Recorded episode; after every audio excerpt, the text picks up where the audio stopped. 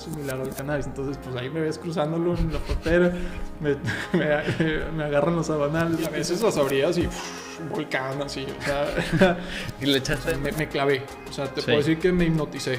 No. O sea, ya nada me importaba. Era, era eso, era eso. Y yo ya voy otra vez a esa misma librería y me encuentro un libro de How to It for. Y- Pero no sabía ni cómo lo iba a hacer. No tenía un business plan. No tenía nada. Yo nomás tenía las ganas de hacer cerveza. Tenías a lo la- mejor todavía se imagina. Yo pensaba que la cerveza no se puede hacer en fábricas. No, llegué a vivir en mi planta tres horas. Ahí en- había una sala de juntas allá arribita que se la rentaba a unos amigos. Así como oficina, pero le dijo, "Oye, no hay problema si No, güey, güey. tenía que o sea, yo un, un punto donde era el que cocinaba, vendía y administraba y repartía.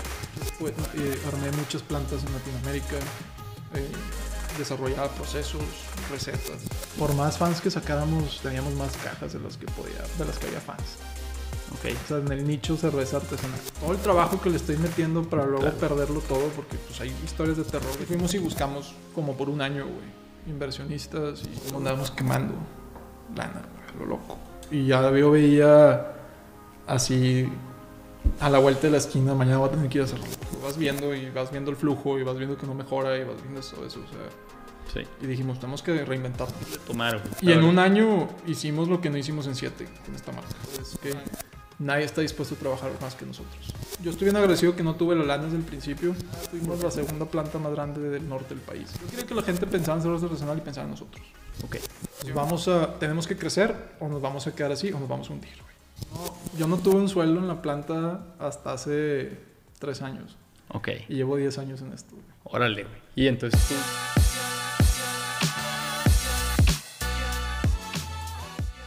Hola y bienvenido a En Otro Nivel. Yo soy Chago Elizondo, emprendedor, atleta de aventura y anfitrión de este podcast. Mi objetivo con este podcast es contar historias que merecen ser contadas, motivarte y abrirte las puertas a las pláticas sinceras que tengo con mis invitados, personas a quienes considero están en otro nivel. Bienvenido y comenzamos. Pues ahora sí, bienvenido Joe, Pepe Lucho, para los amigos. El día de hoy tenemos un invitado muy especial. Además de ser eh, un máster en lo que hace, pues tuvo el gusto de ser mi roomie antes de que nos casáramos. Compartimos casa este, y la verdad fue, fue una muy buena experiencia. Este, para los que no te conocen, Joe, voy a presentarte para que sepan quién eres y qué haces. Eh, José Luis, o Joe, como lo conocen en la industria cervecera, es emprendedor y apasionado en el mundo de la cerveza. Actualmente es fundador y director de producción o maestro cervecero de Cervecería Cuatro Amigos, donde desarrolló y lanzó la las marcas como Laguerita, Propaganda Brewing, entre otras. Además, ha desarrollado muchas marcas de bebidas que hoy en día puedes encontrar en anaqueles de todo el país en los supermercados. Joe, tu historia me encanta, güey, porque eres uno de esos ejemplos donde hiciste de tu pasión tu trabajo, güey, y te has convertido en una autoridad en la industria. O sea, sé que otras compañías cerveceras te han buscado para que les ayudes a desarrollar sus recetas o que les ayudes en temas de producción, incluso sé que recientemente has entrado hasta en la industria de, de vender e instalar los equipos para temas de envasado, ¿no? Entonces, me encanta porque sé y alguna vez vi una foto donde tú estabas como haciendo esta cerveza artesanal en tu casa, no, no estoy, no, no estoy seguro si era en el patio o en la cochera, de cochera. tu casa. Sí, que era así como, pues, como un tambo, y así muy, muy, muy casero, Una olla ¿no? tamalera. Ajá, una olla tamalera, literalmente hacen cerveza en una olla tamalera, güey. Y como hoy, pues tienes una planta del nivel de la que tienes y, y su cerveza se consume tanto localmente como pues la exportan, entiendo, a Europa, al Reino Unido, etcétera, ¿no? Entonces, me gustaría platicar en este episodio contigo, güey, de cómo fue ese proceso de, de pasar de una olla tamalera en tu cochera, güey, a una empresa como lo que hoy es Cervecería Cuatro Amigos, ¿no? Entonces, antes de empezar, güey, me gustaría que destapemos una cerveza, güey, para Claro. irnosla tomando aquí en el episodio. Pues Entonces, de mientras, pues muchas gracias por, por invitarme. güey. Este, también para mí es un honor aquí estar con mi ex roomie, amigo, consejero. muy La bien. verdad es que nos aventábamos ahí unas buenas sesiones de consejo ahí en la casa, güey. Estaba padre, ¿no? Sí, la verdad, me- además esa casa eh, éramos tres roomies, eh, Joe, yo y otro amigo que se llama José Luis también. El, el, otro es arquitecto. Y esa casa, todos en algún punto mientras vivimos ahí, la utilizamos como bodega. O sea, toda nuestra sala era un espacio de bodega. Ajá, no, no, no, no, había sala. Yo, yo tengo restaurantes y en unos momentos yo estaba abriendo una sucursal de restaurantes, entonces todavía no estaba listo el local y todo estaba ahí. Había sillas, platos, freidoras. Ajá, freidoras, estufas. Y después cuando yo ya lo saqué de ahí, José Luis ahorita nos va a platicar su historia, pero se estaba mudando de una planta de producción de una bodega que tenían a otra nueva y como que sacaron todo lo de la bodega vieja y estaba lleno ahí de barriles de cerveza y me, acuerdo que incluso teníamos como un carrito de supermercado de Soriana ahí, güey, en la casa, güey. No digas, no digas, no digas. Sí, sí, sí. Pero... Pero sí, esa casa fue una especie de bodega. Nuestro otro roomie, que era arquitecto, él estaba construyendo una casa en ese entonces este, y había mandado fabricar una cocina y la, y la mandó fabricar en Durango y como que algo así. Todavía no estaba listo el espacio donde le iban a instalar. Entonces también teníamos ahí nuestra sala con todos los muebles y todo. Pero bueno, eh, ahora sí, yo me voy a echar una laguerita eh, clara y te destapé a ti una laguerita oscura. Buenísimas. De verdad, si no las han probado, se lo están perdiendo. Para mí, es la mejor cerveza artesanal en México. Gracias. A ver a qué sabe. Sí, pues, ya, sé qué sabe, pero bueno. Primero yo, ahora sí para empezar, me gustaría que nos cuentes un poquito de ti. ¿Quién eres? ¿Quién es Joe Calderoni, güey? Bueno, pues eh, yo empecé haciendo cerveza en, en, mi casa como un proyecto así de hobby, digo, para hacerte un poco la historia más, tener un poco más de contexto. Pues yo antes no tomaba, yo era atleta de alto rendimiento, estaba en una selección, era una persona bien... ¿Qué hacías? Estaba en karate, estaba en la selección mexicana de karate y, viví un tiempo en, en, Japón en concentración y pues me agarré mucho el tema de la disciplina, ¿no? De, lo que es el, la disciplina, el respeto, todo eso y, lo tomé muy en serio. viví en Japón un tiempo y, y, llegué a México y pues seguí con esa, esa misma disciplina. Esa misma disciplina en, el deporte y en mi vida y en todo, ¿no? Entonces, este, pues yo no tomaba. Yo me despertaba a las cinco y media de la mañana para entrenar.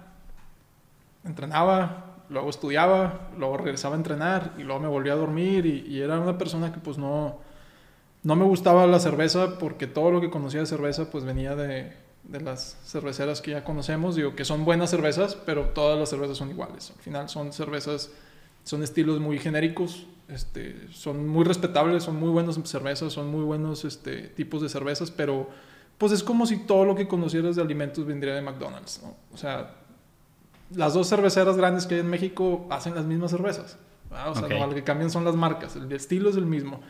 Entonces no, no me llamaba mucho la atención y llega uno de mis mejores amigos, este Manolo Cano, se fue a estudiar a, Alemania en, este, estábamos en prepa en ese tiempo y se fue un semestre a Alemania y llegó y me dijo, oye, no, que hay unas cervezas bien diferentes y que está bien padre y vamos a probar unas aquí al club alemán. Que en ese tiempo, digo, te estoy hablando de hace más de 12 años, no había cervezas artesanales en el país, había una, si acaso en Guadalajara, que era la Minerva, pero no llegaba acá. Esto fue época pre las otras cervezas, o sea, pre Boca Negra, pre... pre... todo o sea, no había industria cervecera artesanal en México. Finísima, nada. Nada. Si tú querías una cerveza artesanal, a veces la encontrabas en una boutique de vino, si acaso, o te ibas a, si tenías la oportunidad de irte a Texas así de vacaciones, como pues, mucha gente aquí en Monterrey se va, pues te la encontrabas en el HB, si bien te iba, ¿no? Y, y, lo que encontrabas, tampoco habían tantas allá. Ok. Entonces, aquí había un club que se llamaba el Club Alemán, este, que era un restaurante de comida alemana y, iba, y habían cervezas alemanas. Ellos traían unas cervezas de Alemania y las vendían ahí, ¿no? Entonces, pues fuimos a probar ahí la comida y unas cervezas y estando ahí, este, pues pruebo las cervezas alemanas y se me hicieron completamente diferente a lo que había probado toda mi vida. Y me gustaron. Oye, pues voy al siguiente fin de semana y las pruebo. Y luego voy al otro fin de semana y las pruebo. Y pues me empezó a gustar ese tema de las, de las cervezas. Este, un día voy a, estoy en una librería en Texas y me encuentro un libro de estilos de cerveza con fotos y lo compro y lo leo y me pongo, me, pongo me, empiezo a dar cuenta que pues existen más de 200 estilos de cerveza en el mundo y, yo nomás conocí uno. ¿no? Y, dije, ¿Y cuál es ese? ¿Cuál es el que, el que todos tomamos en México de la cerveza el, tradicional? el light lager. Light Lager. Es el estilo, el 95% de las, de las cervezas del mundo son light lagers, que son las cervezas como ya las conocemos, este, la cerveza clara, la cerveza oscura, ¿Qué es lo que yo me estoy tomando ahorita? Por eso es lagerita. es lagerita. Bueno, este es otra... Light lager. eh, sí, se hace de otra forma, que al rato te cuento cómo se hace, pero sí, o sea, es básicamente es, es, es algo similar a eso. Y, y, pues bueno, son las cervezas que dominan el mundo, ¿no? Son las, las grandes cerveceras y, y dominan el mundo cervecero y, y es la cerveza que encuentras en todo el mundo, pero al final hay muchas marcas, pero al final es el mismo estilo, es el mismo estilo. Entonces, pues no te sales de ese rubro, ¿no? Y yo empecé a descubrir que había todo un mundo de nicho, todo un mundo de cervezas que yo no conocía. Eh, por lo mismo que pues no, no se vendían aquí, no existía esa cultura cervecera. Te empiezas a dar cuenta que en países en Europa hay, cada, cada pueblo tiene su estilo, ¿no? Existen más de 200 estilos de cerveza, diferentes procesos de fermentación, diferentes procesos de escuelas de cómo se debe hacer la cerveza. Si vas a Inglaterra se hace una cerveza diferente, se hace de una forma diferente que si vas a Alemania o si vas a Bélgica o si vas a Estados Unidos. O sea, empieza a cambiar mucho. Pero yo no sabía nada de eso. Entonces me pongo a investigar y me pongo a leer y me empiezo a adentrar mucho en el mundo de, las, de los estilos. Entonces empiezo a, a buscar ese tipo de cervezas, las empiezo a probar. Estábamos hablando que tú aquí seguías en prepa. Yo estaba en prepa, sí. Ok. O sea, tenía 17, 18 años, este, pues por ahí, ¿no? más o Ok. menos. Y, y me pongo a investigar que hay todo ese tipo de cervezas, me empiezo a adentrar mucho en eso. Acto seguido, voy otra vez a esa misma librería y me encuentro un libro de How to Brew for Dummies. Literalmente, los libros amarillos, Ajá. así que todo de For Dummies Ajá. me encuentro ese libro How to Brew Beer for Dummies. Y bueno, pues lo voy a comprar. Y lo compro y me pongo a leerlo y me doy cuenta que hay, hay todo, un, todo un mundo en Estados Unidos de gente que es su hobby, hacer cerveza en su casa y se me hizo bien interesante. En esos tiempos también era cuando empezaba el YouTube. Como la versión de Moonshining, pero de cerveza. De cerveza. O sea, que lo haces casero. Sí, pero en Estados Unidos es legal. O sea, tú puedes hacer cerveza en tu casa. Sí. Desde Jimmy Carter en los 70s lo hizo legal y tú puedes hacer como hobby cerveza en tu casa. Y, y pues empiezo a descubrir que se puede. Yo, yo, yo- como mucha gente a lo mejor todavía se imagina, yo pensaba que la cerveza no se puede hacer en fábricas. No, o sea, no tenía, Sí. no tenía mucha idea de los insumos, no tenía mucha idea de, de ese tipo de cosas. Entonces, compro el libro y estaba muy bien como que desmenuzado los procesos porque pues es for dummies, ¿no? Entonces, claro. y luego al final vienen recetas y cómo hacerlo en tu casa y, y dije, ay, pues qué padre, voy a ver cómo lo puedo hacer en mi casa, ¿no? Entonces, pues me empiezo yo a investigar, empezamos a comprar equipo, o sea, básico, te voy a decir la verdad, eran cubetas de grado alimenticio, pero cubetas. y O sea, ahorita acabas de decir una olla tamalera, Sí, güey. o sea, lo- un, un quemador ahí que, que conseguí usado en- con alguien que lo vendía ahí en, en el centro y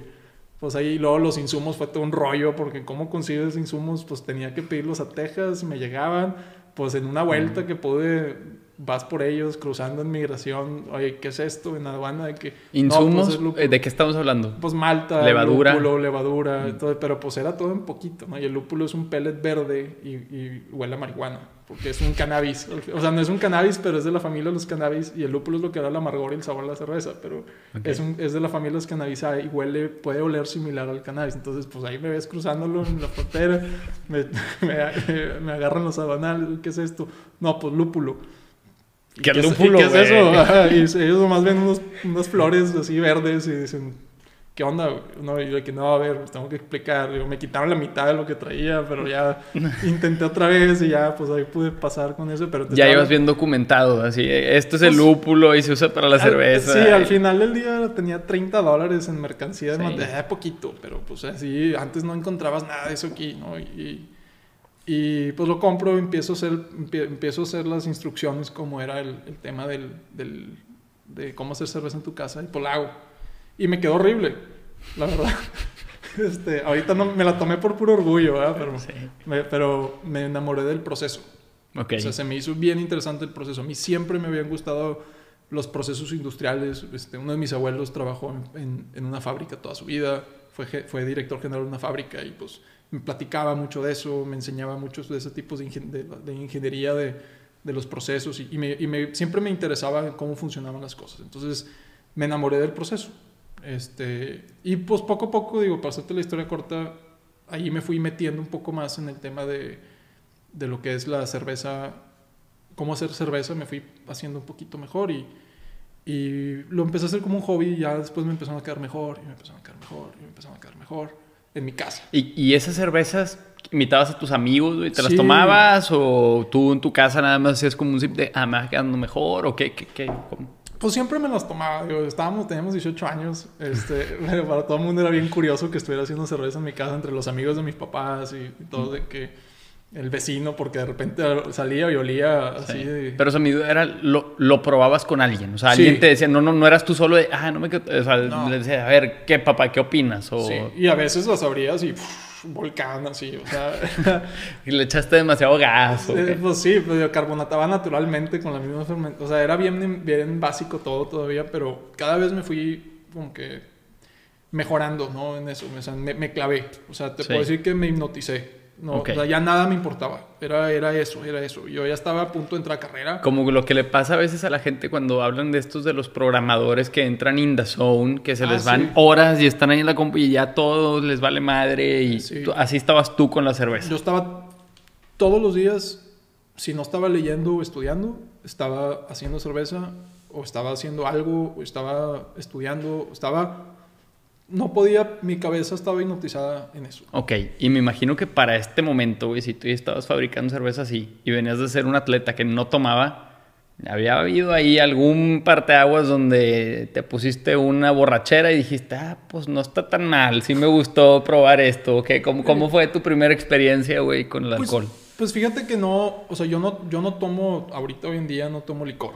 O sea, no nomás, o sea, no tomo whisky, no tomo tequilas, no porque no quiera ni por nada, no me gusta. O sea, como Vino y cerveza. Vino y cerveza porque el vino lo, aprendí a disfrutar por mi esposa, porque le gusta el vino. Y pues también la cerveza y el vino, el proceso de fermentación es lo mismo. Simplemente en uno estás fermentando un mosto de uva y en el otro estás fermentando un mosto de cebada. Ok. Obviamente hay diferencias porque la cerveza tiene cuatro ingredientes principales, el vino trae uno, ¿no? Ni Claro. agua trae el vino, es pura, puro mosto de la uva. Pero al final es muy similar. Este, el proceso de fermentación y las notas que sientes así. Entonces, pues me fui, me fui clavando en esto. Para hacerte la historia corta, eh, me clavé tanto que eh, ya estaba yo en carrera y decido salirme de mi carrera en UDEM para irme a estudiar esto, ¿Qué estabas estudiando en UDEM? administración de empresas. ¿Y qué te fuiste a estudiar y a dónde? Eh, me fui a Chicago a estudiar este, una ingeniería en procesos cerveceros. O sea, hay, una, hay una universidad en Chicago que es, una de las más anti- es la más antigua en, en- en América, que, que la hicieron en 1860 pues, para, para, para educar a la industria cervecera de Estados Unidos en esos tiempos. Antes todas las cervecerías de Estados Unidos venían de alemanes, de, de inmigrantes alemanes. Kurz, Anheuser-Busch, que es Budweiser, este, Miller, todos ellos son alemanes. Pero entonces toda, la, toda la, la industria, la ingeniería cervecera, todo venía de Alemania. Querías hacer cerveza, tenías que traerte personas de Alemania. Y no había un, y, y en Estados Unidos estaba creciendo tanto la industria que no había cómo educar a gente aquí. Entonces, entre ellos se juntaron y crearon esta universidad que ahorita hoy en día es, un- es una universidad muy famosa en el tema de procesos cerveceros, ingeniería. en ¿Cómo se llama? Civil Institute of Technology. Ok, y, y ahí el título que obtienes es, eh, no sé, pero ¿es esto que se llama como Brewmaster o algo Es- así o no? eh, eh, es que Brewmaster, o sea, es un, es digamos como un certificado, pero al final del día en la industria yo no me llamo un Brewmaster porque el Brewmaster es una palabra muy abierta. O sea, Sí. cualquiera puede ser un Brewmaster. Seas ingeniero, seas licenciado, seas lo que quieras. Un- yo considero que un Brewmaster es alguien que domina su, su arte o su, su, su, su trabajo. O sea, Ok. Puede ser un Master Woodmaker, puede ser un Master Whisky. Sí, maker, pero aquí sea, eres brew. es o sea, la o sea- palabra clave es el brew, ¿no? Sí, porque pues, pues es más enfocado en cerveza. O sea, no hay, por ejemplo, la, la palabra brew no se traduce específicamente al español. Porque puede, el brew puede ser café, puede ser cerveza, puede ser un chorro de cosas. Es Mm. ¿Cómo lo traduces, güey? O No sea, brew, existe. brew- pero ¿qué es? Es, Pues como cervecero, pero- brew como ferme- no, no es, fermentar, es, güey. es una palabra alemana que es brau, que viene de ahí de brau, que tiene que ver con cerveza. Ok, Pero luego ya en el inglés se empezó a usar en varias cosas. You can brew coffee, ok, you can brew beer, ok. you can brew ok. whisky.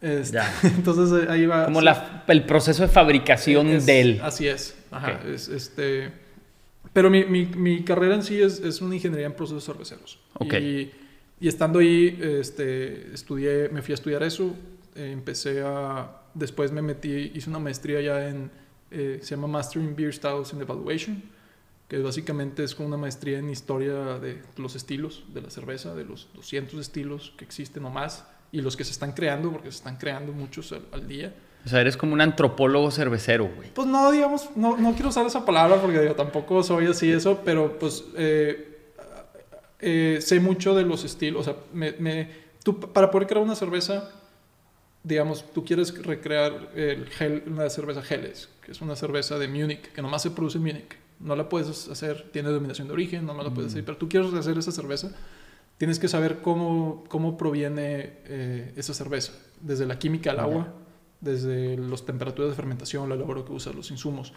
Cualquiera puede estudiar eso. Cualquiera se puede meter a Wikipedia, puede comprarse libros, puedes estudiar de eso, pero acá es ya muy enfocado en cada estilo y, y en evaluación. Sí. O sea, ¿qué hace que esa Helles sí sea una Helles? Cuando una Pilsner es un estilo muy similar que a un consumidor normal no lo va a detectar entre un Helles y una Pilsner. Es una cerveza clara, es una cerveza ligera, pero sí hay una diferencia. Claro. Y- yo, y- yo- yo sé que esto está muy técnico probablemente para quienes nos están escuchando, pero quiero que, me gustaría que entiendan el nivel de al que se clavó Joe con el tema de la cerveza y no nomás porque me gusta tomar, sino a nivel químico y demás.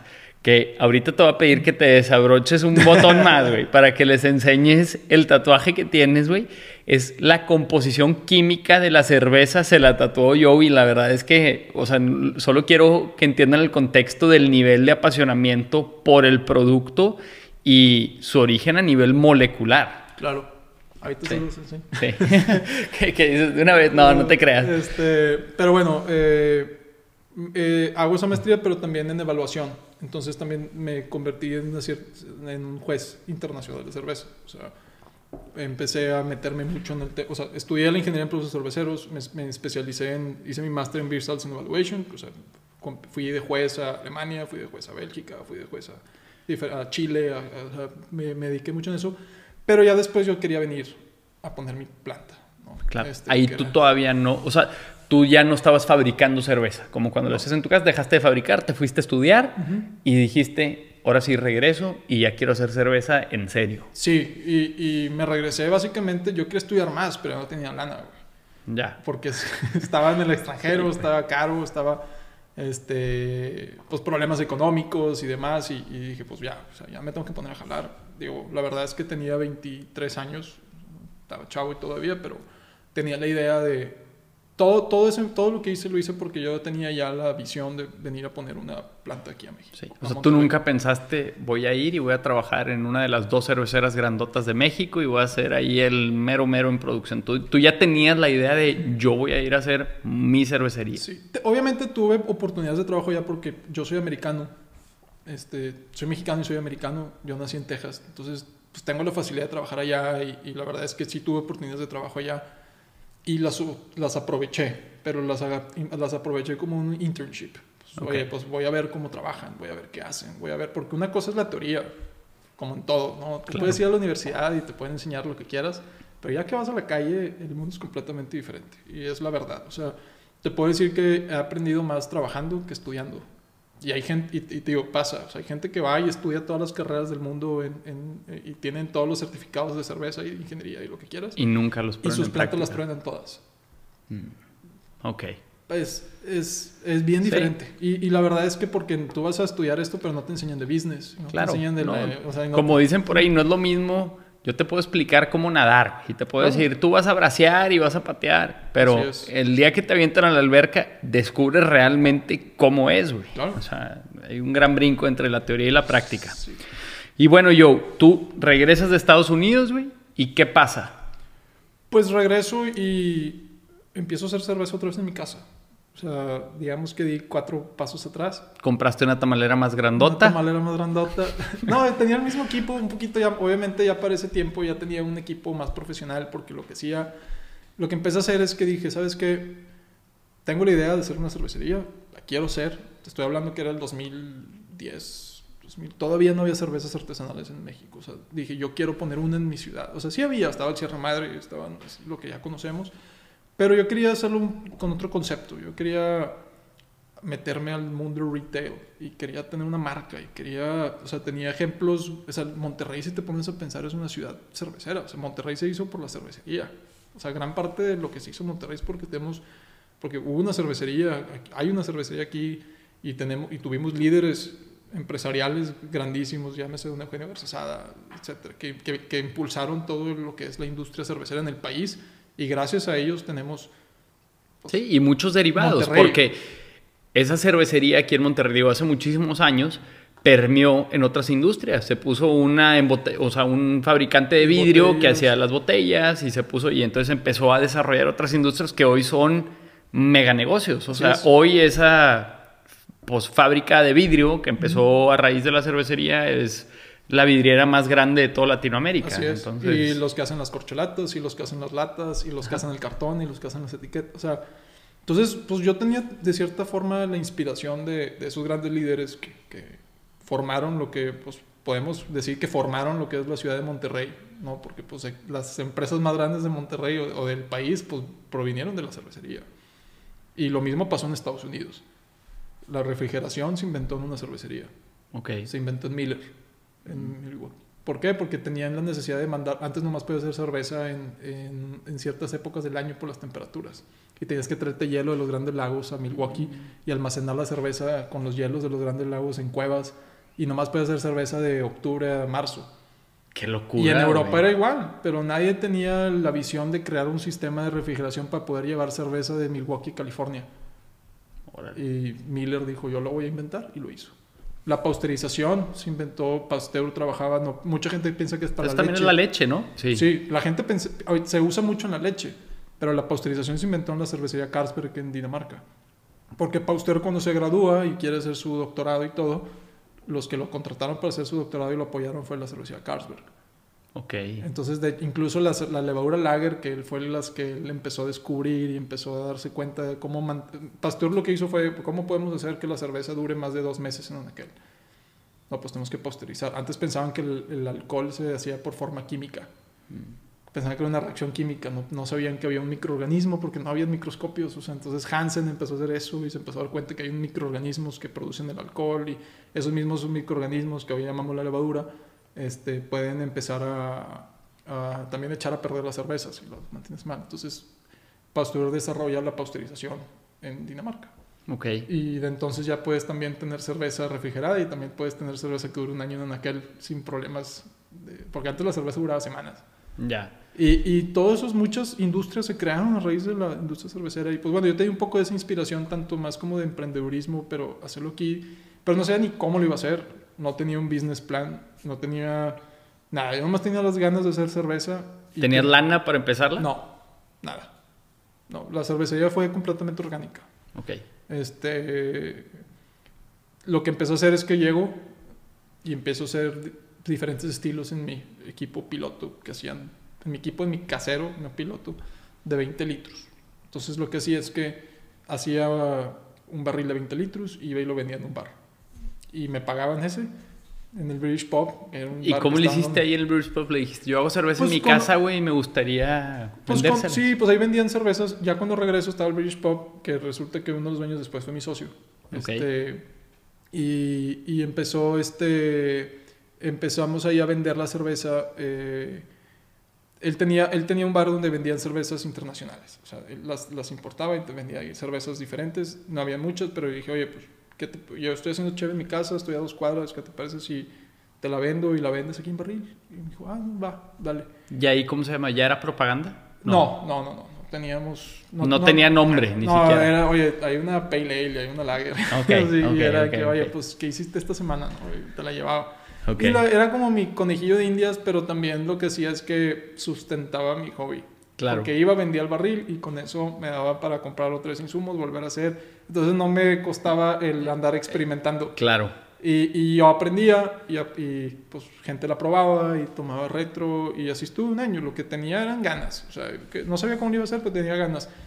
Y yo estaba dispuesto a trabajar día y noche por andar haciendo. Y trabajaba día y noche. Hacer cerveza no es nada fácil. güey. Entonces, o sea, se, se toma bien fácil, pero toma un proceso de un lote de 20 litros o 2000 litros, toma entre 8 y 12 horas.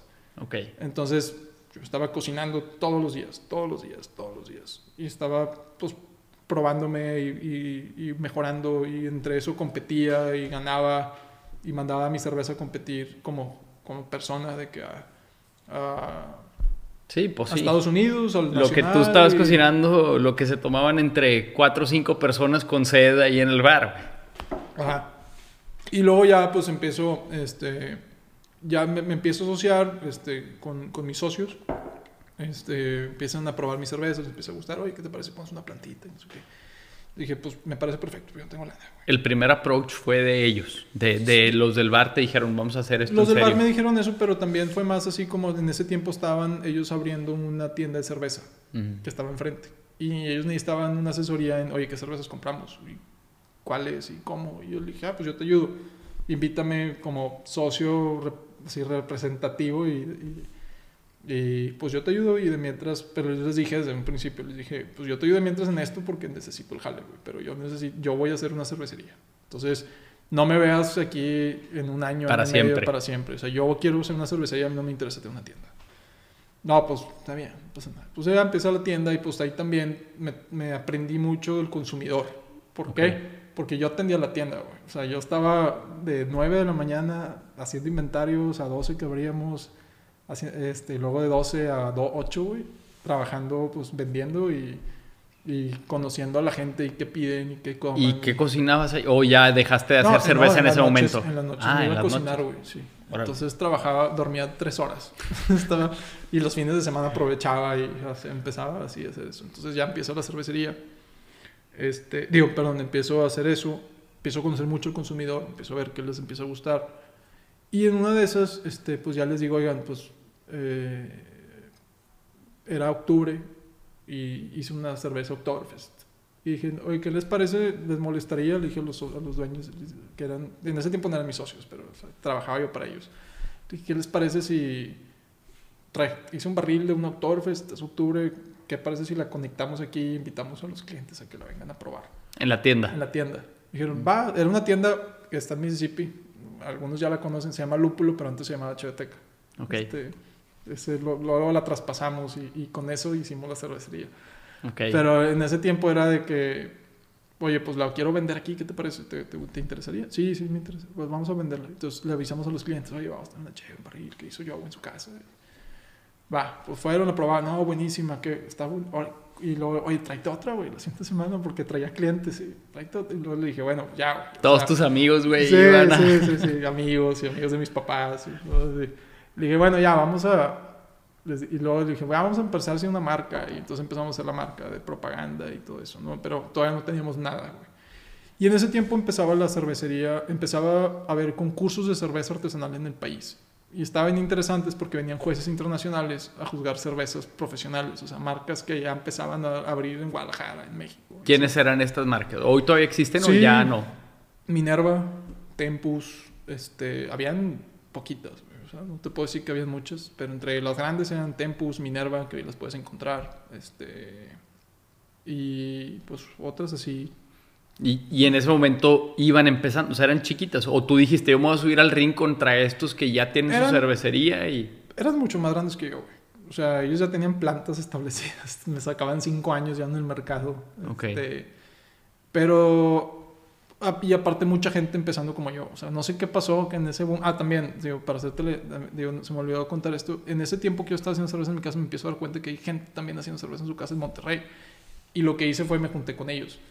Les dije, oigan, vamos a juntarnos, vamos a hacer un grupo de cerveceros caseros y vamos a compartir ideas, compartir experiencias. Y, y resulta que casi todos los que estábamos en ese grupito que se llamaban los Regios Maltosos, que así le pusimos, éramos un grupo de 10 personas, 11. Ahorita todos tienen una cervecería. Órale. Sí, la mayoría, o tuvieron o, o en algún momento estuvieron. ¿Y sigue existiendo Regios Maltosos, Sigue existiendo, ahorita es un grupo aquí en Monterrey como de con 4.000 miembros Órale, en Facebook. Pero yo, yo ya me deslindé. Sí. O sea, ya me metí a jalar y, y ya le, le di la batuta a alguien más, pero lo fundamos. Órale, Sí, pues sí. casi casi es de cuenta la Asociación Mexicana de Cerveceros Independientes, algo así, güey, sí. pero... De ahorita ya hay, ahorita ya hay Acermex, que es la Asociación de Cerveceros Mexicanos, y están Cerveceros de México, que son asociaciones que ya su, su propósito es cabildear en Senado, y la indu- Ya. porque es un, toda una industria. ¿Tú, tú participas en alguna de estas? Sí, o sea, en las estás dos. en las dos. Sí, los dos. Este, porque pues ya estoy en una fábrica, ya tengo una planta, ya tengo marcas, pues ya me interesa que si el impuesto, que si el IEPS, que si aquello, pues ya tenemos que andar pues, sobre todas esas cosas, ¿no? Sobre Claro. todo cuando tienes una marca que ya se vende a nivel nacional, todo eso. Pero empiezan a ver esas competencias. Yo me- en ese tiempo en la tienda llegó un uno de los que les comprábamos cerveza, que era una marca Paulaner, que era una marca alemana, Ok. y tenían un, un vendedor que se llamaba Arnaud, que era un francés, y vino a ver cómo la vendíamos. Y, la pro- y ahí mismo le di de probar una cerveza de las que yo hice. Y me dijo, está buenísima, compite en cerveza en México, vengo de juez también, no sé qué. Está bien, pues la mando y ganamos primer lugar. Órale. Y al día siguiente teníamos un buen de, de pedidos y no teníamos una sola cerveza, güey. Ni planta, ni nada. ¿Y quiénes son estos güeyes? ¿Y, quién- y de dónde? Tú seguías en tu casa en Sí, baches sí, de 20 litros, 20 güey. litros, sí, sí, sí. Órale. Y me metí a competir en la competencia profesional con los grandes. Y entonces ganamos el primer lugar en el estilo, güey. Y, órale, ¿y estos quiénes son? ¿Y dónde? ¿Y cómo? Porque la competencia era en México, yo ni estaba. Me marcó un amigo. Güey, ganaste primer lugar. Y yo Órale, que, me estás madreando, güey. Que no me estés chingando.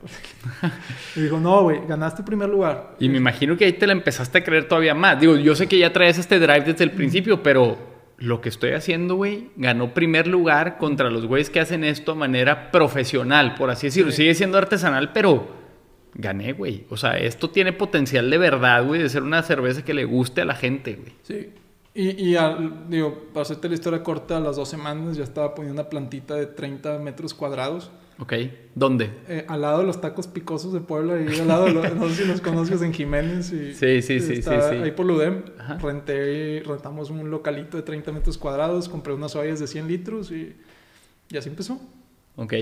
Y ahí ya eras socio de los del bar. Sí. En este localito, en esta mini planta, eran tú y quién más. Yo, Checo y Toño, Ok, tres socios. tres socios, sí. Ok. Y, y después de ahí, güey, empiezan, me imagino que empiezas a vender ya en algunos, en otros canales, además de la tienda Lúpulo y del bar, y, y empiezas a surtir algunos pedidos. Sí, pero ahí teníamos ya una capacidad instalada de 300 litros.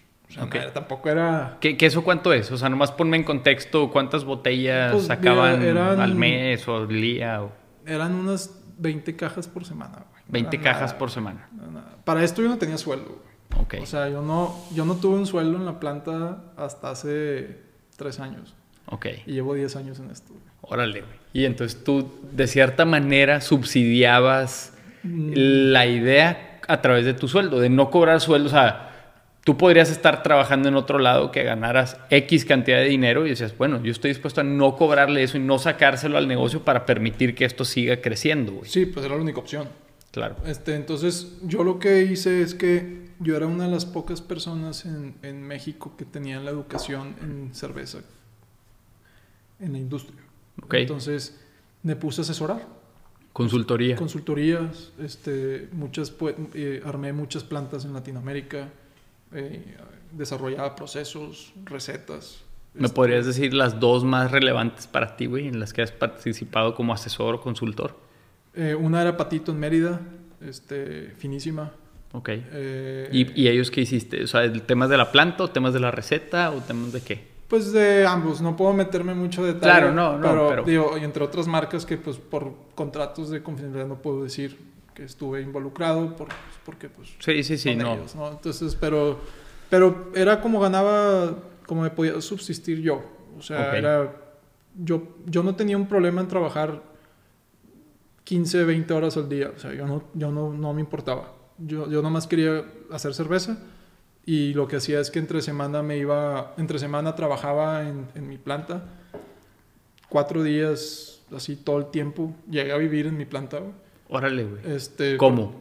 pues o sea, no- ¿tenías un catre ahí, güey? Sí, ¿O cómo? pues no tenía tiempo de salirme, güey. Tenía que, co- o sea, yo un, un punto donde era el que cocinaba, vendía y administraba y repartía.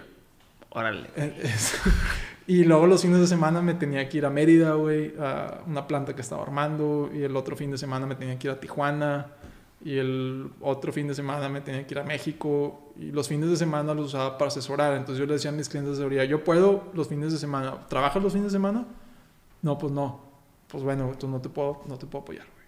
Órale, güey. No, pero sí, sí, sabes que sí, vamos a poner a, a- vamos a descansar lunes y martes para que la gente trabaje, para que cuando vengas puedas estar con la gente en la yo, ah, perfecto. Entonces fueron cinco años de non-stop. O sea, obviamente dentro de esos cinco años hubieron varias expansiones en mi planta. Nos cambiamos Claro. de planta y todo, pero... ¿Cuántas plantas han tenido? Esta microplanta que, ha- bueno, Sí. tu casa. Ajá. Después esta que dices 30 metros cuadrados y después. Ahí estuvimos dos años en el 30 metros cuadrados, año y medio. Después nos cambiamos a otra acá por, por CFE, por la Tirantado. Ok. Ahí era de 100, ahí ya producíamos unos 3.000 litros mensuales, o sea, ya era más, y vendíamos en, en ciertas partes. 200 cajas. Unas 200 cajas, sí, más o menos. Este, y daba para pagar al que me ayudaba, porque ya, ya tenía alguien que me ayudaba, Ok. y alguien que me ayudaba con las ventas, pero yo cocinaba en las mañanas, repartía en las tardes, y luego me dormía en la planta y me volvía, a veces, me, a veces tenía que cocinar de 12 de la noche a, a 6 de la mañana para que los chavos que me ayudaban en el día pudieran Continúa. continuar, pues porque no daba, güey. Y entonces yo me dormía tres horas ahí en, había una sala de juntas allá arribita que se la rentaba a unos amigos, así como oficina, pero le dijo, oye, no hay problema si en Me acuerdo, duermo güey, no- aquí. no- eran los de los drones, ¿no? Sí, sí. este, ex- Drone Experience. Todavía Sí, están, todavía Sí, sí me acuerdo. sí me Este acuerdo. rubio. Oye, y, y bueno, ahorita, o sea, escuchando tu historia, yo, en este Inter, tú tenías dos socios, güey. Estos, estos dos socios siguen hasta el momento, Uno nada más. ok. Y aquí cuando eras prácticamente un one man, one man show, güey, o sea, que tú dices cocinaba, güey, vendía, repartía, hacía todo.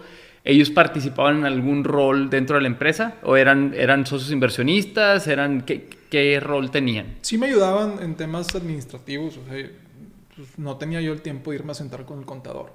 güey. Ok. O sea, no tenía el tiempo a lo mejor de andar facturando y andar con así. Entonces, pues uno me Como ayudaba. administración y Sí, finanzas. me ayudaban un poquito en eso, me ayudaban a las compras, los pagos. O sea, yo no tenía, o sea, sí podía hacer cosas yo, pero no tenía la cabeza, güey, a veces como para... Sí. Como temas de back office. Tú veías Exacto, más güey. el tema de producción y venta, sí. Ajá, o la operación y ellos me ayudaban con que, oye, pues hay que pagar el IEPS, y hay que pagar las, esto y hay que pagar el agua. Oye, güey, nomás encárgate de eso, Que por, por, favor. cierto es altísimo, ¿no? O sea, si nos puedes poner, o sea, danos una idea, güey. ¿Cuánto es el impuesto que le cobran a la cerveza, güey? Es el 26.5% del costo de tu producción y aparte es un impuesto al valor, me lo tienes que asumir como un gasto y luego le tienes que sumar el IVA. Ok. O sea, termina siendo, Y- ¿qué, güey? Como un 30, 40. 42% más o menos. Y luego aparte se lo tengo que pagar cada mes a Hacienda o bien en el día siguiente a tu cartera. Órale, güey, pues sí. Este, Sí, que, son- que, que, que, pues eso es algo que nosotros siempre hemos estado muy, muy de... Muy rectos. Muy rectos. Hay muchos que no pagan güey. Y venden mucho más barato que yo porque pues no pagan Claro, pues le tumbas el 42% del costo, güey. O se lo agarran de margen. Claro, claro. Este, Pero nosotros siempre, yo siempre pensé en la escalabilidad de mi proyecto y siempre pensé en, pues un día yo quiero, o mi visión es que esto sea algo dominante, o sea, algo grande, tengo que hacerlo bien, güey, porque si lo haces, empiezas a hacer mal, eventualmente empiezas a, pues no estás bien, al final del Claro. día no estás haciendo las cosas bien. Claro, te pones aparte en una situación de riesgo vulnerable, güey. todo el trabajo que le estoy metiendo para luego Claro. perderlo todo, porque pues hay historias de terror de gente que los cachan y les cobran una millonada en, Claro. en, en Y se acabó el negocio ese día, güey. Y bueno, yo eh, desvié ahí un poco la conversación, pero estábamos hablando que ahora ya podías producir hasta 200 cajas, güey, 3000 litros en esta planta donde dormías, hacías todo. Sí. Y de ahí siguió otra planta. Sí, la que estamos ahorita. Ok. Entonces llega un punto donde yo empiezo a notar que ya, ya para ese tiempo la industria cervecera de México estaba creciendo mucho. Pero como en todo hay burbujas. Y empiezan a tronar las burbujas y luego vuelven a inflarse y vuelven a tronar, pero luego cada vez se van haciendo un poquito más grandes esas burbujas, ¿no? Entonces llega un punto donde yo empezaba ya a notar así como mediano, largo plazo, me- bueno, me- corto, mediano plazo, en el punto donde yo estaba produciendo, yo tenía mucha más demanda que yo no podía satisfacer porque pues estaba yo queriendo hacer todo. Ok. ¿no? Y dije, pues vamos a, tenemos que crecer o nos vamos a quedar así o nos vamos a hundir, güey. Porque va a tronar la burbujita y los que están establecidos ya con buena presencia y todo se van a quedar. Y los que no, no. Entonces tenemos que ir a buscar inversión. Y tenemos que crecer, y tenemos que crecer, y tenemos que crecer. Porque yo no, yo no nomás no quería competir, y te voy a decir la verdad, yo en, en, la, en la cerveza artesanal todos nos conocemos. O en la, en la cerveza independiente todos nos conocemos, todos somos compas, pero al final del día competimos. Claro. O sea, como son las cosas, competimos. Y a mí no me interesa competir, o sea, yo no lo veo a la gente como competir, yo quería dominar el segmento, o sea, yo quería, yo quería ser la, la primer marca de Monterrey de estar en todos los retails, todos Ser los top of mind en, Sí. en cerveza artesanal. Yo quería que la gente pensara en cerveza artesanal y pensara en nosotros. Ok. Digo, es algo que al día de hoy no he logrado, pero pues estamos, Pero por eso trabajas. pues, por eso trabajo. pues, sí. Y, y una duda, güey. Ahí, ¿ustedes cuántas marcas tenían? ¿Estaban en esta planta, güey? Donde todavía, previo a donde dijiste, necesitamos inversión. ¿Era una marca, una cerveza, tres cervezas? ¿Qué era? Teníamos cuatro cervezas, pero éramos, eran, digamos que era esta y la propaganda, era nomás propaganda, la grita no sé. todavía no existía. A ver, ahí podrás ponernos la cámara, Ana. Es, esta era la marca, Propaganda Brewing. Propaganda Brewing. Que dentro de Propaganda Brewing habían cinco tipos de cerveza. Entonces en ese tiempo nuestro, nuestro mercado era el nicho de cerveceros artesanales. De- o sea, de gente que le encanta la cerveza, pues un nicho es el 0.02% del mercado. Estaba muy padre y todo, güey, pero si tú quieres hacer un negocio grande, pues ahí, ahí no está. güey. Claro. Este, y, lo Pues. que, y lo que hicimos es, yo quería hacer siempre una lager, pero para hacer una lager necesitas tener pues, capacidad, necesitas tener tamaño, necesitas ¿Por qué tener... es más difícil o por qué? Porque los costos son más baratos. O sea, si tú vas a entrar a competir con una lager al nivel que yo quería competir, necesitaba una planta más grande. Ok. Y aparte, Que pudieras hacer en las mismas ocho horas mucho más litros para prorratear gastos. sí, no, y yo le dije a muchos amigos, le dije, yo estoy más cómodo en mi plantita con mis problemitas que los que tengo ahorita. Ok.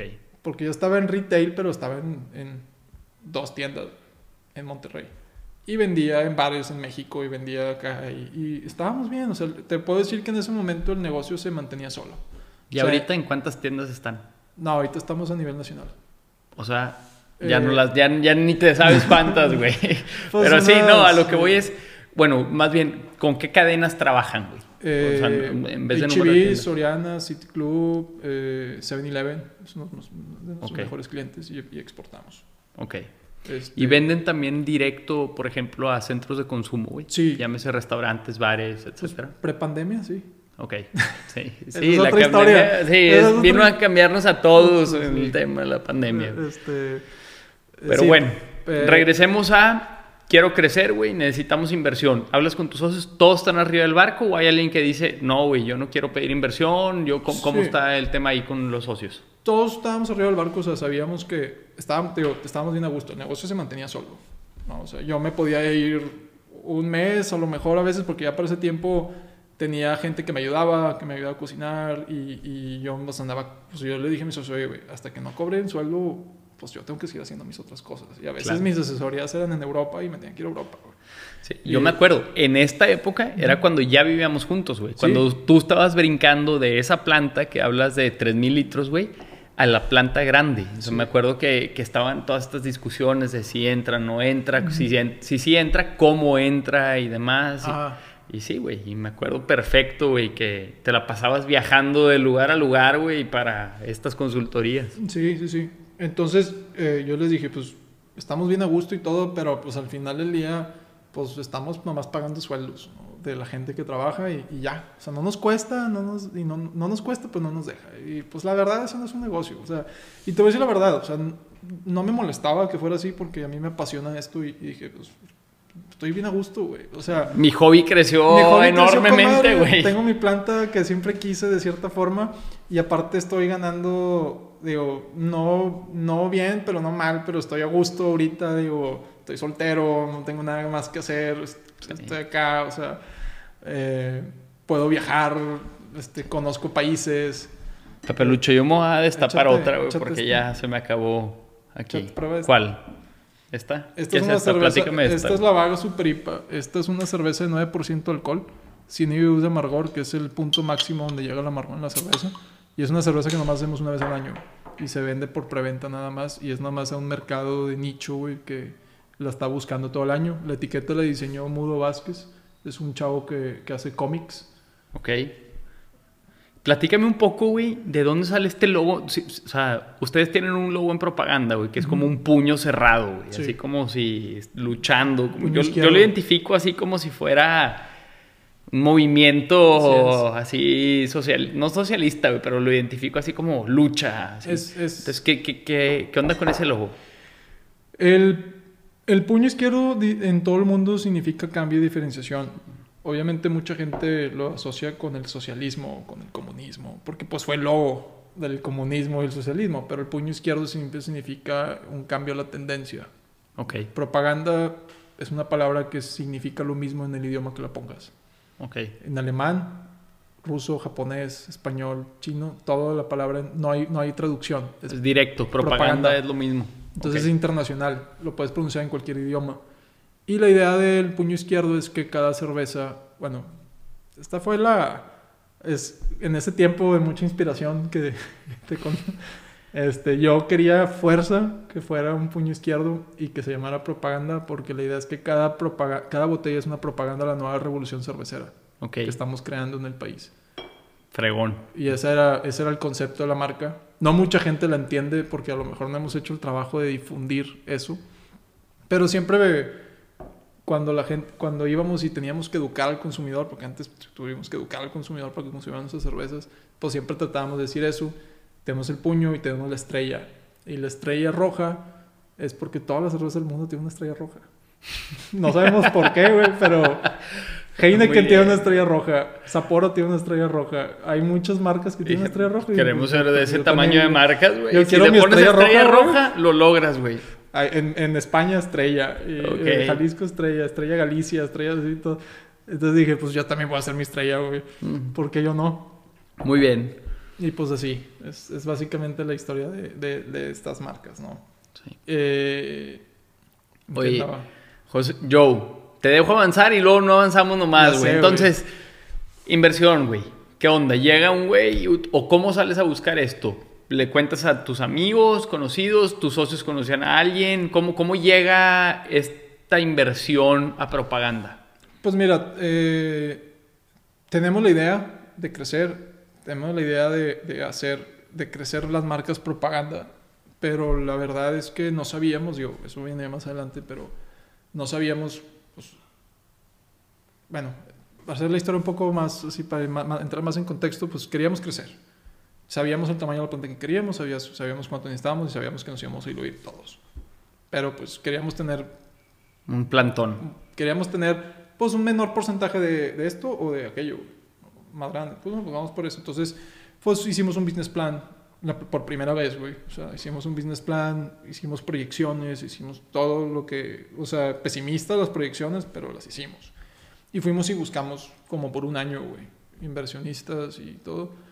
Y, y dimos con unos y no nos encantaban como socios porque pues al final del día pues la lana, güey, al final es lo más fácil de conseguir. Hay Ok. mucha gente con lana. Eh, o hay mucha gente que puede meterte lana. Pero lo que queríamos es también un socio que nos ayude. Oye, pues, ok, pues vamos a tener la planta y qué, güey, ¿quién va a ir a vender? ¿Quién nos va a ayudar a estar aquí, estar allá, estar acá? Y, pues tenemos que tener un socio que nos apoye, que nos asesore, que nos ayude. Socio O sea, estratégico. Socio estratégico, inversionista, todo eso. Entonces fuimos y buscamos, unos sí, unos ya nos querían dar la lana, estaba bien, bien fácil decir que sí, pero pues nos echamos un poquito para atrás y no, vamos a pensar otra vez esto y vamos a hacerlo. bien. Entonces estuvimos como un año, año y medio y luego ya dimos con, con este, nuestro socio este, que, nos que, nos, que nos dio la inversión para estar en la planta donde estamos ahorita, que tenemos una capacidad instalada de 40 mil litros mensuales, Ok. Y esto equivale a... Unas 7 mil cajas mensuales. Ok. O sea, Ok. crecimos de unas 300 cajas mensuales a tener una planta de 7000 cajas mensuales que pues todavía no llenamos. Sí. Pero pues el sueño ahí está. ¿no? Ok. Y, y nos dimos muchos tropiezos. O sea, en el camino llevamos tres años, cuatro casi en esa planta y eh, pues te puedo decir que cada día es reinventarnos porque Ahora tenemos una planta, güey, donde un lote eh, es más de lo que producíamos en un mes. Y, podemos hacer 12 lotes al día, güey. Ok, güey. Eh, entonces O sea, puedes tienes- hacer tu producción de un año, güey, en un día, güey. Sí. Porque dices, un lote es un mes y puedes hacer 12 lotes en un día, pues son 12 meses en un día, güey. Ajá. O sea, ya nomás le vas metiendo tanques y puedes hacer eh, cuatro veces eso. Órale, Este, pero el, el tema era que, pues no sabíamos, pues hicimos, o sea, nosotros estábamos acostumbrados a vender 300 cajas mensuales, en total de las cuatro marcas. y dijimos, pues hay un chorro de demanda, güey, igual y al mismo tiempo hago ya 500 cajas en un lote de cada una de las marcas, entonces ya tengo, no sé, güey, 2500 cajas en total de mis marcas y voy las voy a vender bien fácil.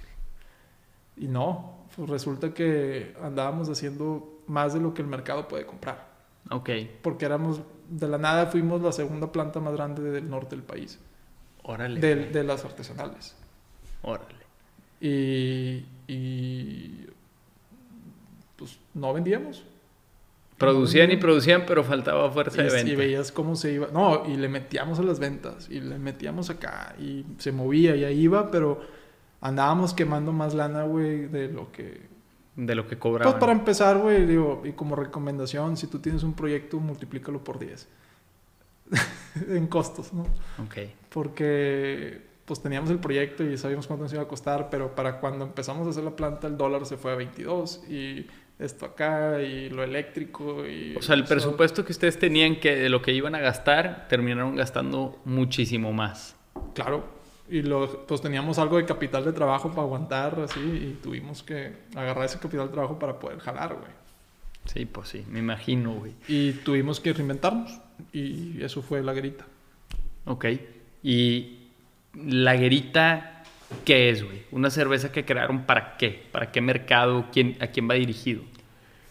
La grita, nos dimos cuenta eh, durante la marcha que no podíamos, o sea, que no se, o sea, estábamos vendiendo, teníamos nuestra base de consumidores, de fans, pero te digo, por más fans que sacáramos, teníamos más cajas de las que podía, de las que había fans. Ok. O sea, en el nicho cerveza artesanal. Entonces dijimos, a ver, México es el país número uno en exportaciones a nivel global De cerveza. de cerveza. No hay país que exporte más cerveza en el mundo que México. Somos el cuarto país en consumo a nivel global. Y sin embargo estoy batallando. Pues algo Sí. estoy haciendo mal. Ok. O sea, fue como que algo de, de, de voltear a ver hacia adentro y... sea, o sea, Que algo- tengo que cambiar, güey. algo, algo estoy- o sea, ya tengo la planta, ya tengo todo y, y ahora, la, ahora puedo perder todo, güey. O sea, porque pues no, no estoy vendiendo. Y la neta no estaba, o sea, sí vendíamos, pero pues...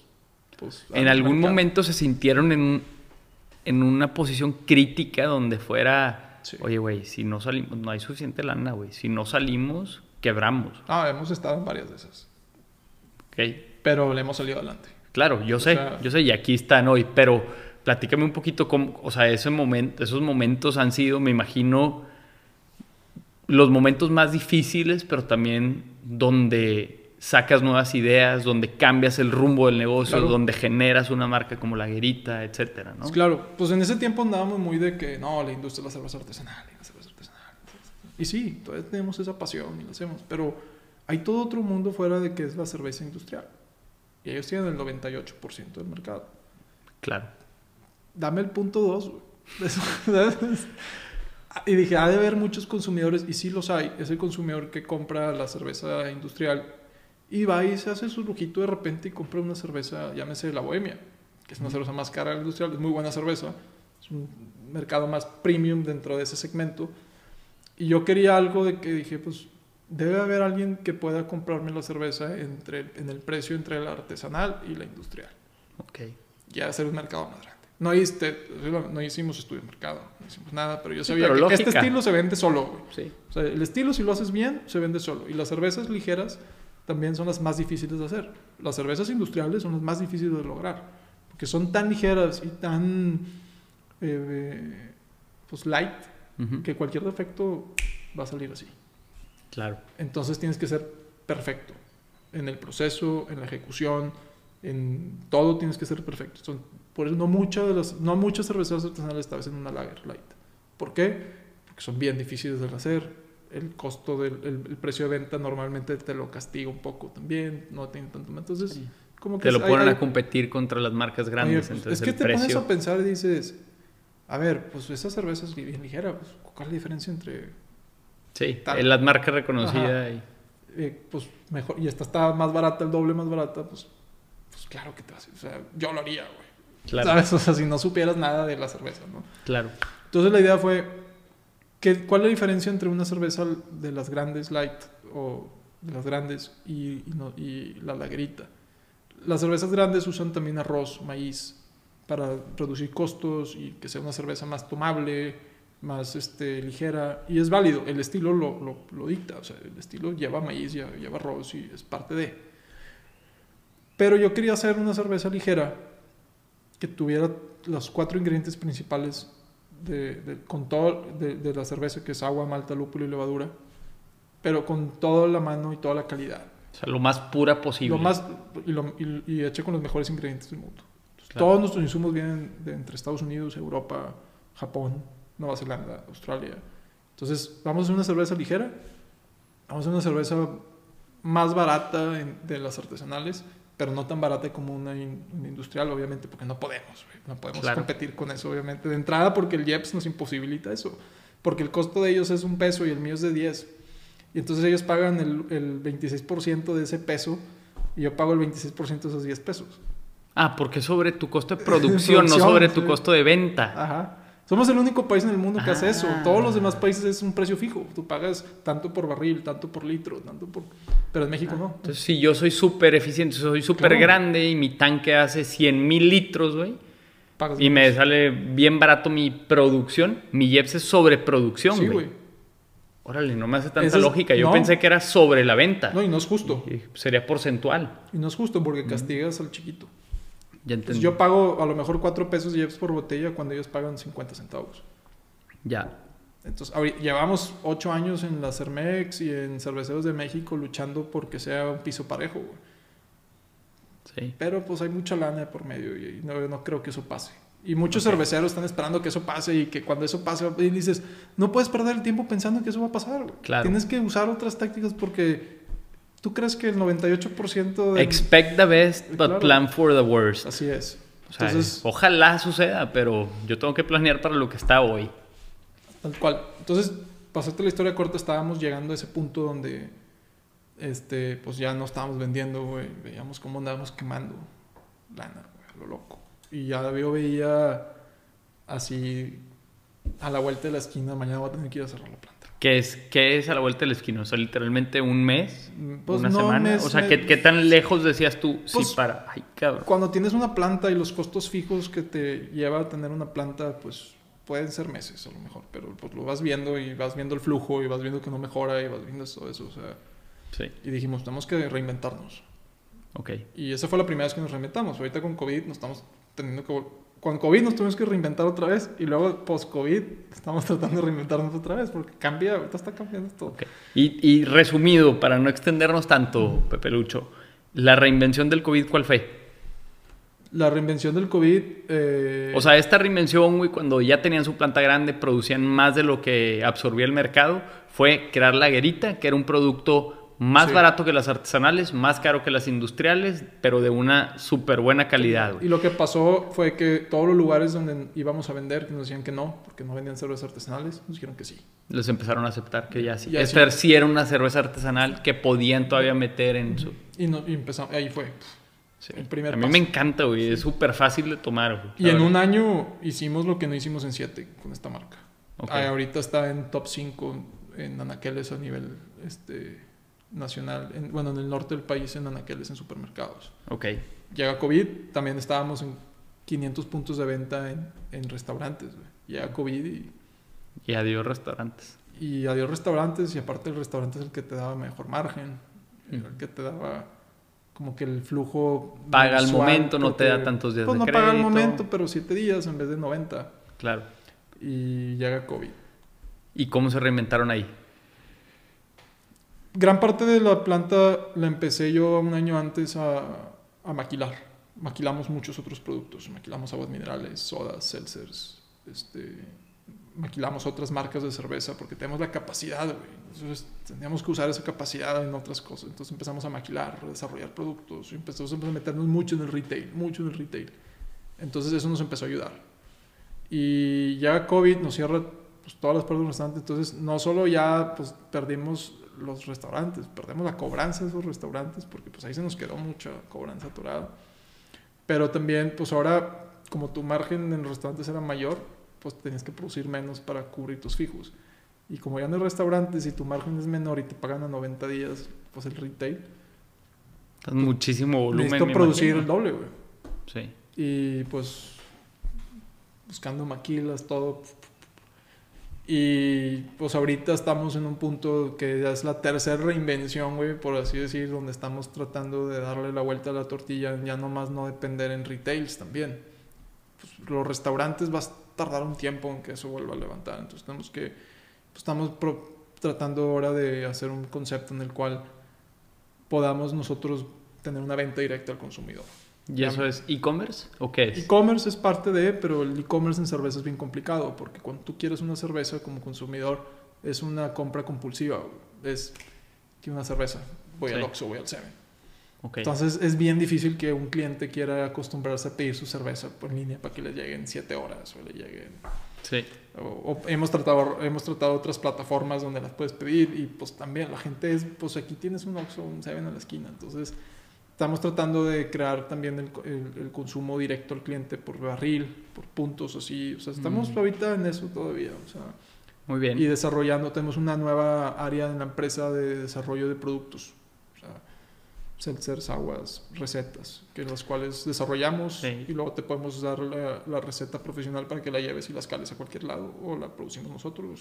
Sí, de hecho, yo me acuerdo que una vez me regalaste un lote de aguas minerales para probar y y buenísimas. O sea, yo no sabía que en la misma planta donde puedes fabricar una cerveza, podrías fabricar literalmente agua mineral. Claro, pues que tenemos la infraestructura para carbonatar productos y para envas tenemos la envasadora, tenemos la natadora, tenemos esto, tenemos aquello, o sea, podemos tenemos la infraestructura, pero la tenemos subutilizada.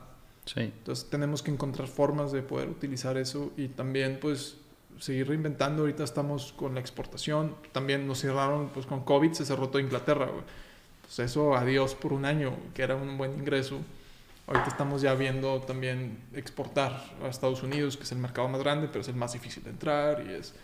Y pues ahí estamos, o sea, pues digo, viendo el cómo sí, ¿no? O sea, claro. todo. Oye, bueno, Joe, eh, para ir concluyendo un poco con nuestra conversación, me gustaría preguntarte, ¿cuáles crees tú que son las lecciones más importantes que has aprendido a lo largo pues, de toda esta aventura, güey? Este, si me lo pudieras dar así, muy resumido, puede ser una, puede ser dos, cualquier cosa que se te ocurra, pero ¿qué, qué me dirías? Personales. Personales, profesionales, lo que tú quieras. Pues me preocuparía menos, porque sé que con, con trabajo, esfuerzo y disciplina siempre sale. Okay. Eso siempre ha sido mi fórmula, o sea, no, no hay, o sea, siempre yo creo que siempre el, algo que me ha ayudado, que, me, que nos ha diferenciado a nosotros como equipo, en mi planta y como todo, es que nadie está dispuesto a trabajar más que nosotros.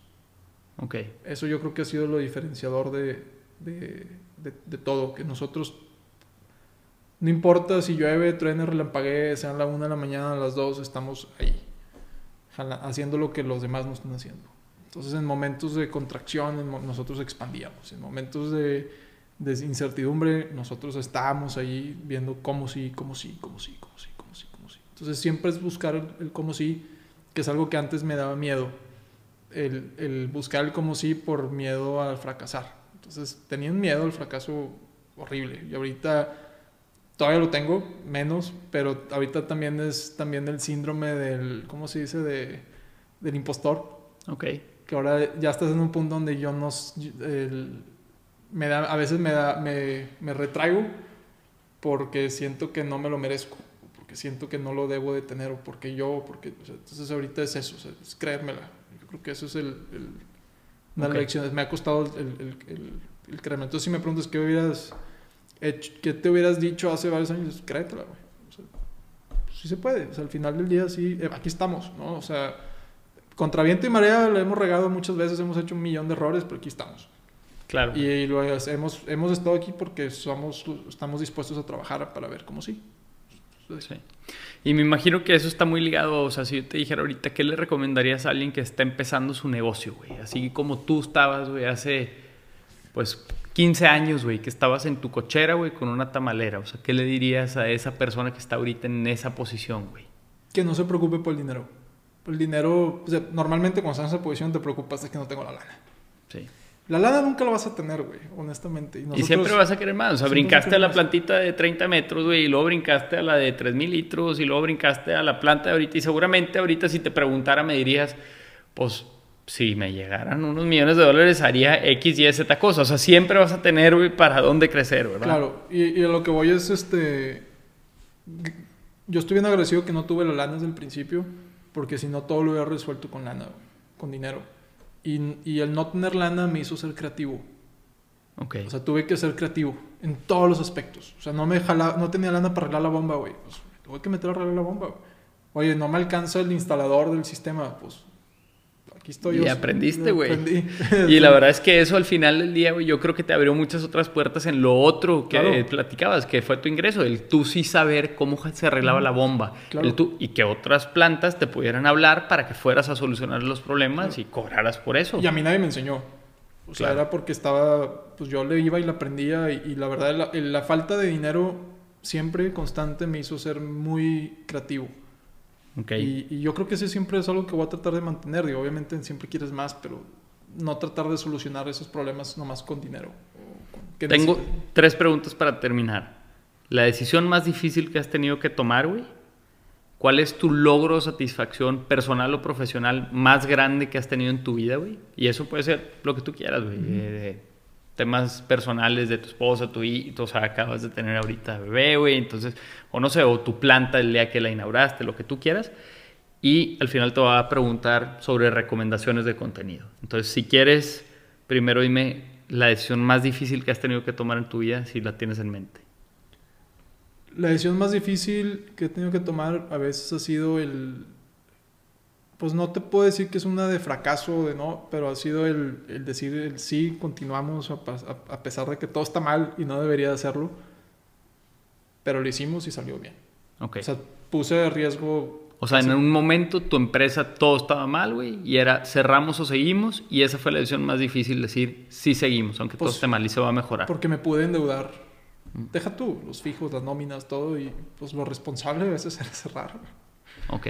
Pero ya estaba tan dentro de que dije, no, güey. O sea, all in. All in. Y salimos. O sea, llámale suerte, llámale todo, pero pues esa fue una decisión bien difícil, ¿no? Que tuvimos que tomar y pues resultó. Ok. ¿Logro, satisfacción personal o profesional más, que más orgulloso te sientes en tu vida? De... Yo creo que es de haber escogido, de trabajar en lo que me gusta. Okay. Yo, yo pienso que si trabajas en lo que te gusta, no trabajas. Entonces, eso me da mucha satisfacción a mí porque hago lo que amo y por ende ese amor a mi trabajo también lo llevo a mi familia, lo llevo a mi casa, lo llevo con mi esposa, con mi hija, con todo. Yo creo que eso repercute en toda mi vida profesional y personal. Fregón. Y por último, si pudieras hacerme algunas recomendaciones sobre contenido, llámese libros, eh, canales de YouTube, podcasts, etcétera. ¿Qué me podrías recomendar? ¿Alguna cuenta de Twitter que te guste? En, en pues algún momento a mí, eh, y digo, un paréntesis aquí, no sé si lo vayas a mencionar o no, pero tú me recomendaste a mí un libro cuando estábamos hablando sobre procesos de producción y demás, que, que, bueno, no sé si, si lo vayas a decir ahorita, pero es más, te dejo hablar. Eh, contenido, pues bueno, me gusta mucho leer sobre Six Sigma okay. que son la, la, calidad en los procesos. Pero sobre todo ese libro de Go, ese libro me cambió la vida profesional y personalmente. Este, que habla mucho sobre los cuellos de botella, ¿no? Los cuellos de botella, sí. Es, una, es un libro basado en, en, en, una historia real, en una planta de Estados Unidos, una, planta, una empresa muy grande. Pero también lleva, eh, es como una novela, pero es un business book al final del día. Pero habla de los cuellos de botella y, y cómo cómo puedes reestructurar tu negocio y cómo básicamente te cambia las perspectivas de, en vez de ver de fijarte en el cost accounting de las cosas de los costos sino en un libro de producción de cómo de, de, cómo llevar la producción y que no todo es son costos sino que también es el tamaño de los lotes todo y, y tiene mucho que ver con también con lo personal pero digo no lo puedo explicar lo tienen que leer se llama The Go okay. Eh, pues me inspira mucho Elon Musk donde en cualquier formato, En cualquier formato. puede ser un YouTube, puede ser un. Eh, me gusta mucho leer de historia, me encanta la historia. Este, ¿Algo en específico, güey? Me gusta mucho la historia de militar. Me gusta mucho leer de, de guerras. Guerras y todo eso. Pero no solo nomás de qué pasó en las guerras, sino qué estaba pensando los diferentes lados. Esto, me ha ayudado mucho en la vida eso también, por pues, es estrategia al final del día no digo no te voy a decir lees un su pues todo el mundo lee eso no pero hay, hay un, War, el arte de la guerra sí pero hay, hay, un historiador muy bueno un storyteller que se llama Dan Carling okay. que habla de diferentes es un storyteller de historia muy muy padre que habla de tiene un podcast se llama de Hardcore History okay. y habla de digamos tiene The Wrath of Khans es una serie y habla de pues, los mongoles y cómo pensaban, cuál es la estrategia, por qué hacían esto. Pues, y luego tiene la parte de Armageddon eh, in the East, que es desde la historia de la Primera Guerra Mundial hasta la Segunda, pero no nada más de qué pasó, pues todo el mundo sabe qué pasó, pero qué estaban pensando los lados, qué pensaban los generales, cuál era la estrategia que usaban, qué hacía aquí, qué hacía acá. Me gusta mucho leer uh, 48 Laws of Power. Robert Greene. Robert Greene. Me gustan mucho sus libros. siento que desmenuza muy bien la historia y te lo repercute de una forma personal. Y eh, soy fan de Joe Rogan. Sí, justo te iba a decir, ahorita que, llegaste aquí para hacer este, este podcast, estábamos platicando de podcast y lo mencionaste y justo te lo iba a recordar. Sí, Joe Rogan porque más que el formato de su podcast me gusta la gente que lleva. Cada, cada persona que escucho en su programa aprendo algo nuevo. O es, algo, es un tema que a lo mejor nunca pensaste haber conocido o, esa persona que nunca pensaste haber conocido y es una historia inspiradora o es una historia que te hace conocer algo diferente o es simplemente agarras es como que agarrar un poquito de variedad en tu vida que no quizás nunca hubieras tenido si no hubieras entonces es eso o sea más que el programa y todo es la gente que va y diferentes historias ¿no? Fregón yo pues te agradezco muchísimo güey por por todo por esta plática güey me dio mucho gusto platicar contigo de estos temas y sabes que bienvenido para cuando quieras volver no hombre pues muchas gracias a usted por invitarme. Salud. Salud. Gracias. Muchas gracias por haber llegado hasta aquí. Yo soy Chago Elizondo y esto es En Otro Nivel. Si te gustó este episodio, te invito a que le tomes un screenshot y lo compartas en redes sociales. Si aún no lo has hecho, puedes ir a suscribirte a nuestro canal oficial de YouTube o a nuestro podcast en Spotify. Y si tienes alguna sugerencia y quieres decirme qué te gustó, qué no te gustó, o tienes algún invitado en mente que te gustaría que entrevistemos, por favor házmelo llegar a través de mensaje en mi cuenta Chago Elizondo. Muchas gracias y nos vemos en la próxima.